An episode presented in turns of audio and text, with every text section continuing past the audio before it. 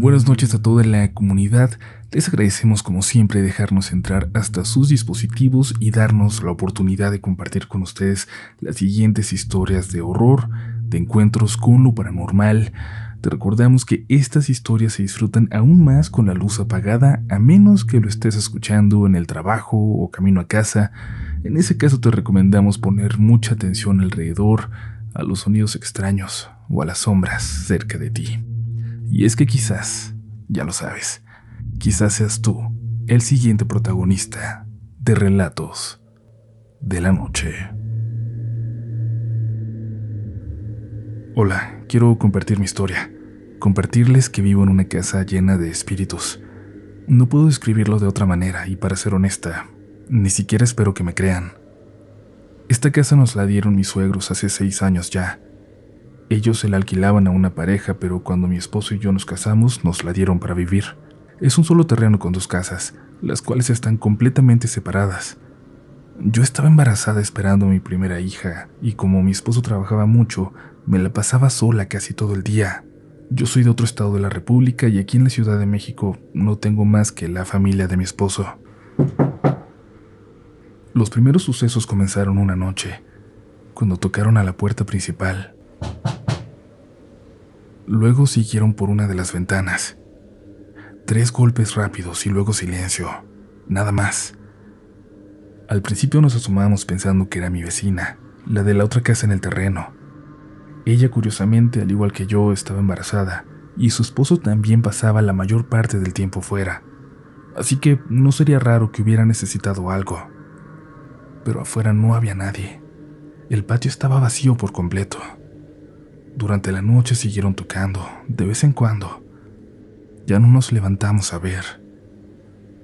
Conforme fueron pasando los meses, los fenómenos se volvieron cada vez más comunes. Las cosas se movían de lugar, pero no por centímetros. Me refiero que algunas cosas me las movían de habitación. Las tiraban.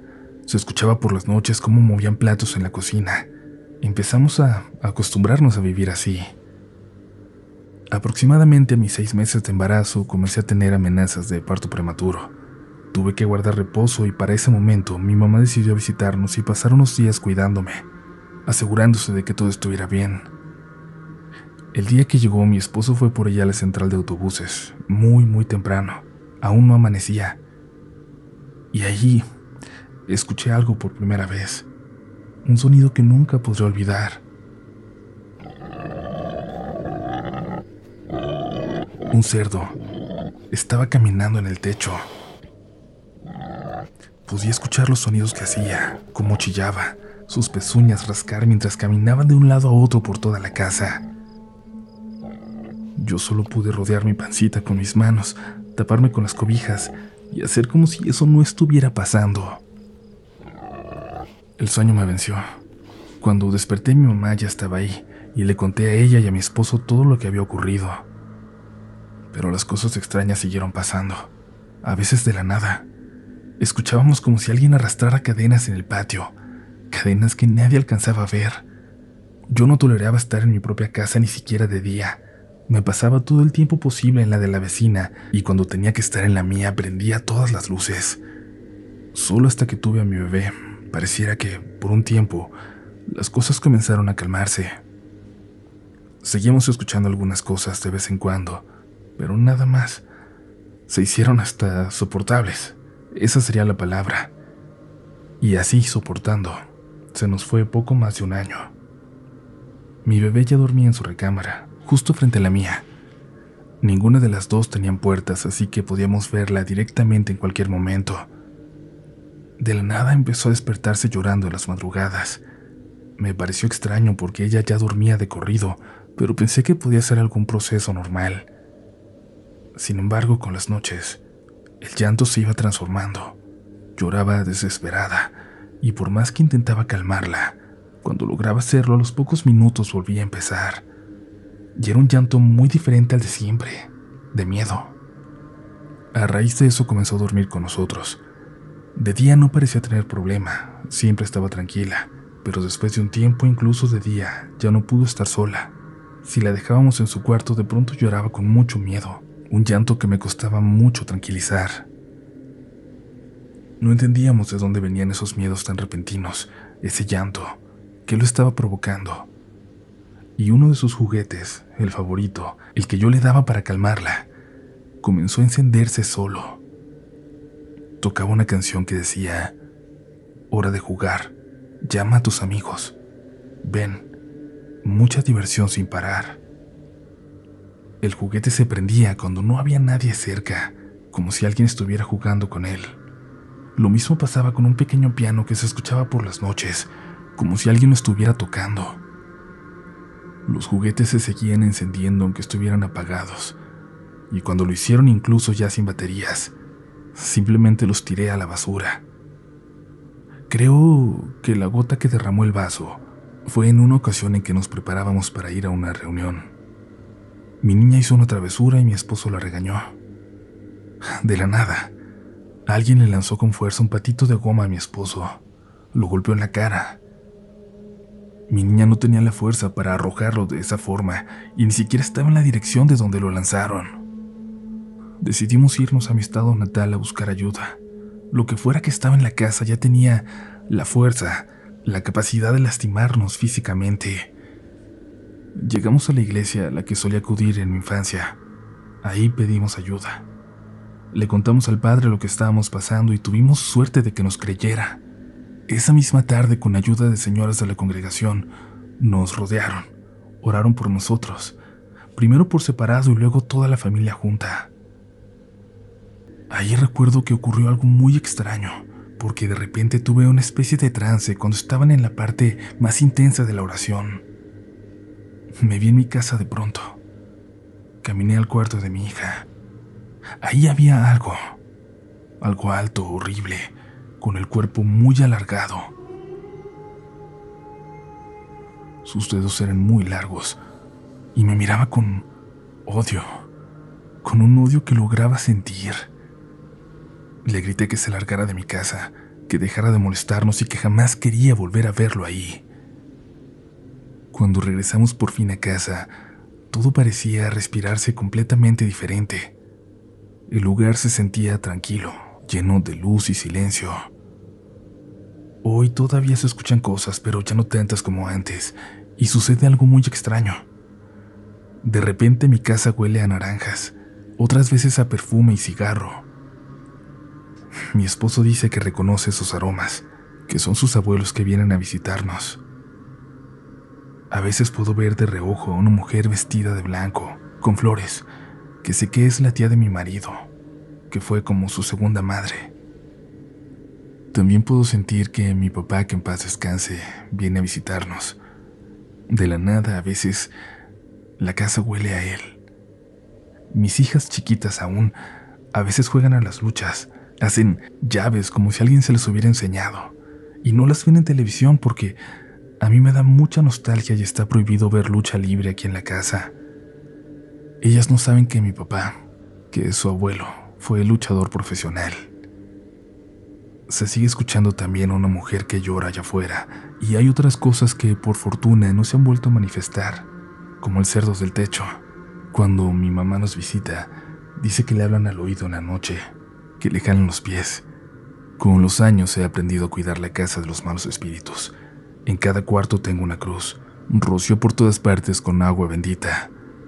Cada noche la cierro bien. Pongo seguros en puertas y ventanas porque puedo sentir que algo nos ve desde el patio. Aquí, en esta casa llena de espíritus, he aprendido a tomar en serio cada cosa que dicen mis niñas, cosas que en otras casas tal vez se le atribuirían a su imaginación infantil. Por ejemplo, tomo muy en serio cuando me dicen que hay alguien debajo de su cama. Me han recomendado muchas cosas para limpiar mi casa de fantasmas, y aunque todas las he puesto en práctica, siempre son un remedio temporal. Ellos siempre terminan volviendo. Por eso lo digo comunidad. Vivo en una casa llena de espíritus. Gracias por seguir por aquí. Si aún no eres parte de la comunidad Relatos de la Noche, ¿qué esperas? Suscríbete para que nunca te pierdas de un nuevo episodio y así nos ayudas a seguir trabajando en este proyecto. te recordamos visitar nuestro sitio web rdlnoficial.com donde encontrarás mucha información y un formulario para que compartas tu experiencia de una forma bastante sencilla.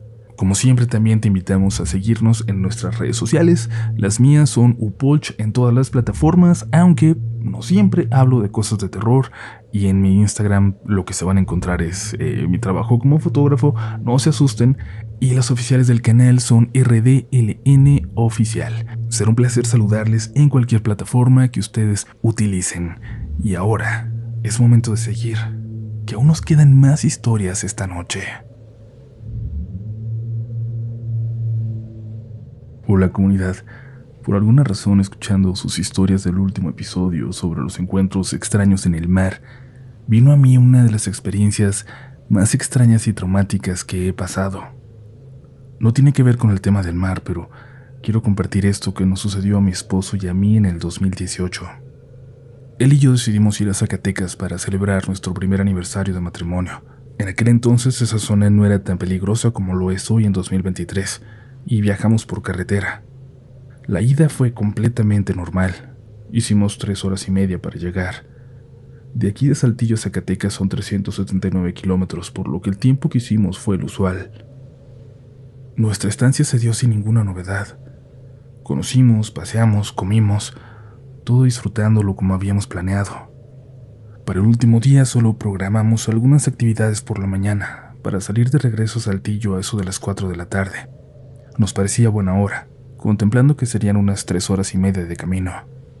Fuimos a desayunar al centro histórico, dimos un paseo más e incluso antes de lo planeado ya estábamos emprendiendo el viaje de regreso a casa.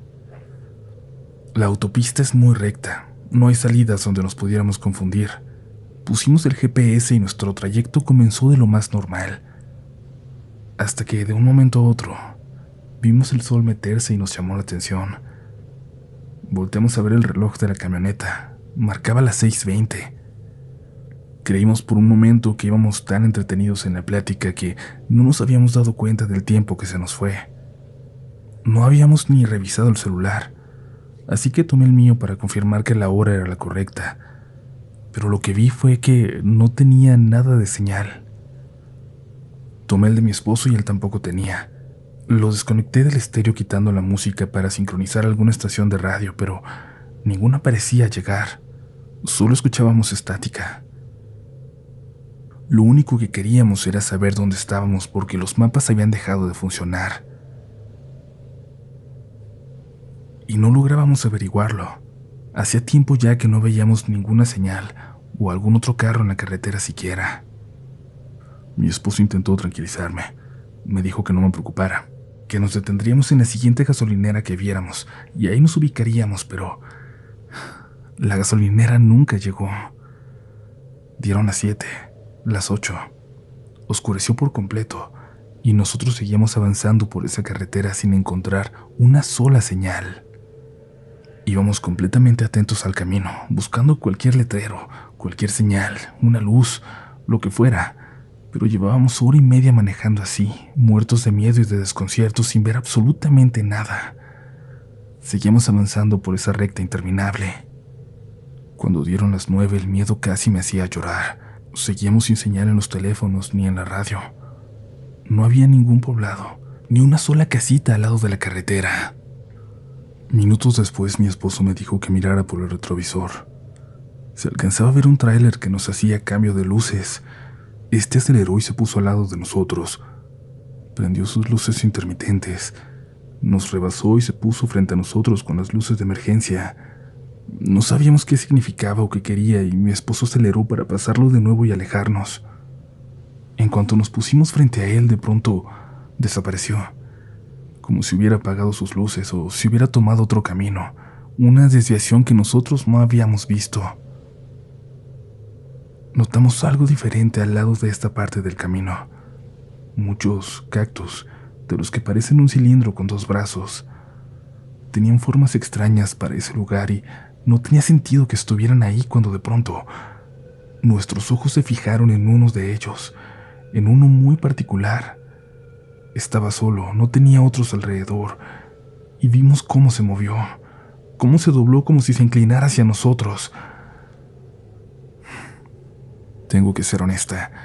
En ese momento perdí el control y empecé a gritar. Mi esposo aceleró hasta que el carro no podía más y sentimos que nos elevamos por un momento como si hubiéramos pasado por un tope en medio de la carretera. Al caer pudimos ver casas a lo lejos. Mi esposo gritó emocionado que habíamos llegado a un pueblo, que había gente. Vimos un letrero que decía Concepción del Oro. Después supe que estaba a 261 kilómetros de Zacatecas. Faltaban unos minutos para las 11. Habían pasado más de seis horas y no nos habíamos detenido en ningún momento. Nuestros celulares empezaron a sonar. No dejaban de llegar mensajes y notificaciones. No teníamos idea de qué acababa de pasar, pero agradecíamos estar bien. Mi esposo continuó el camino. Ya no paramos hasta llegar a casa, casi a la una de la mañana. Cuando llegamos no dijimos nada. No sabíamos explicarnos ni a nosotros mismos lo que ocurrió. No terminábamos de creerlo. Días después hablé con mi papá. Me regañó por haber viajado de noche, pero le conté lo que pasó. Le dije que esa nunca había sido nuestra intención. No esperaba que me creyera, pero su respuesta me sorprendió. Me dijo que la explicación no era tan complicada de adivinar, que habíamos quedado atrapados en el tiempo, que probablemente aquel cactus que vimos marcaba la salida de vuelta a nuestra dimensión. Jamás esperé esa respuesta o que me creyera siquiera. Pensaba que me iba a decir que estaba loca como había hecho mi mamá. Desde entonces no he vuelto a Zacatecas. Comparto mi experiencia con ustedes y espero poder escuchar historias relacionadas a estos errores en el tiempo, porque alguna parte de mí quiere creer que sí existen otras dimensiones, de alguna forma que no podemos explicar. Gracias por leerme.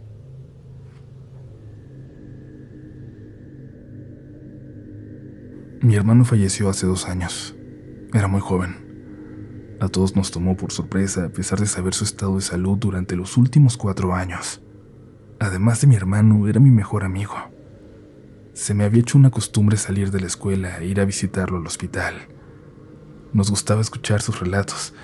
Es por eso que tengo la confianza para compartir con ustedes esta historia, con relatos de la noche él era la persona más agradable e inteligente que llegué a conocer. Gozaba de increíbles amistades, tanto que después de su muerte, para recordarlo, su grupo de amigos se seguía reuniendo en su cumpleaños, también en su aniversario luctuoso. Esas fechas siempre estaban llenas de mensajes de recuerdos, de homenajes a su vida. Le sobrevivimos mis papás, mi hermana y mi abuela, y todos los domingos íbamos los cinco a llevar flores al cementerio, a cuidar su tumba. Lo que voy a contar sucedió hace dos meses apenas, cuando mis papás tuvieron que salir de la ciudad y mi hermana tampoco pudo acompañarnos al panteón.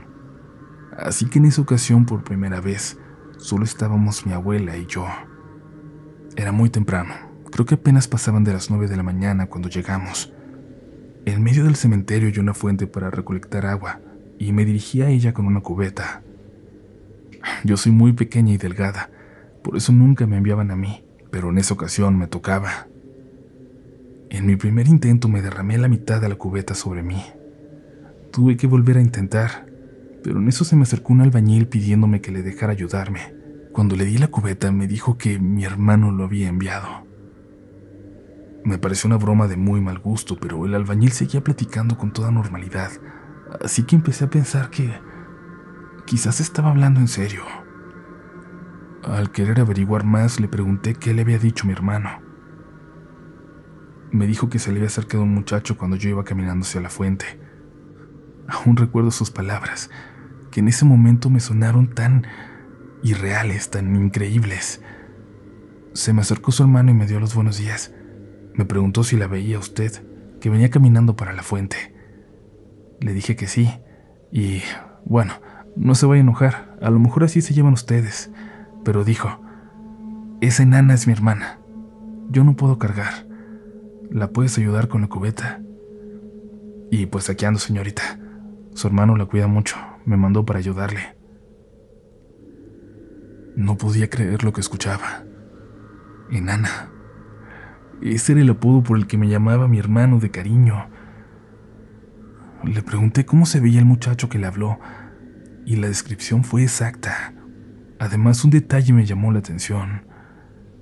Dijo que tenía las mejillas como yo, que nos parecíamos, y eso me hizo muy feliz. Antes de morir, mi hermano había bajado mucho de peso, y esas mejillas características de la familia habían desaparecido. Me dio mucho gusto que lo hubiera visto como era antes, y que él estuviera ahí todavía, cuidándome. No le dije nada al albañil. Sin embargo, al llegar a la tumba, vio la fotografía de mi hermano junto a su epitafio. El pobre solo soltó la cubeta. Yo lo quise tranquilizar sin que mi abuela se diera cuenta. Le dije que todo estaba bien, que todo estaba bien de verdad. Hasta ahora no había contado antes de este suceso. No solo he contado a la familia, pero no es la primera vez que personas logran verlo, incluso hablar con él. En mi casa, en sus lugares favoritos, es común escuchar su voz, ver su sombra. Anécdotas que merecen ser escritas y contadas en otra ocasión. Muchas gracias comunidad. Muchas gracias por su atención.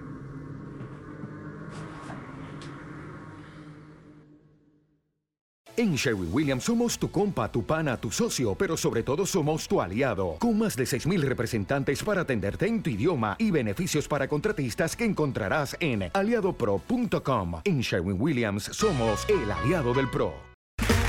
Okay, round two. Name something that's not boring. A laundry? Ooh, a book club. Computer solitaire, huh? Ah, oh, sorry, we were looking for Chumba Casino. That's right. ChumbaCasino.com has over 100 casino style games. Join today and play for free for your chance to redeem some serious prizes. ChumbaCasino.com. No purchase necessary. Full prohibited by law. 18 plus terms and conditions apply. See website for details.